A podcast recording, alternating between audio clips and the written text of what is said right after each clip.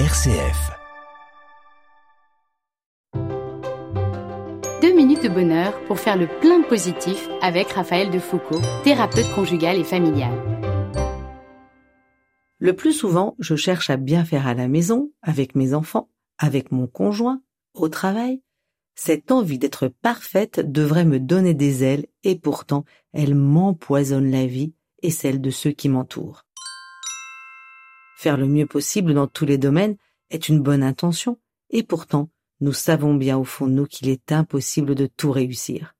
Nous nous mettons parfois la barre bien haute et nous avons ancré en nous un schéma de réussite qui pour certains de nous sont déjà là depuis bien longtemps. Être perfectionniste, c'est parfois vouloir que le chemin menant à nos objectifs soit direct et dépourvu d'obstacles refuser ou essayer de gommer les obstacles a des conséquences pesantes sur notre bien-être et sur celui de notre entourage. Tout d'abord, ça génère une grande angoisse, comme celle de refuser les émotions négatives qui nous traversent lorsque nous n'avons pas accompli ce que nous désirions. Nous pouvons aussi chercher à contrôler les autres pour qu'ils accomplissent les choses comme nous le voulons. Alors, comment sortir de cette perfection?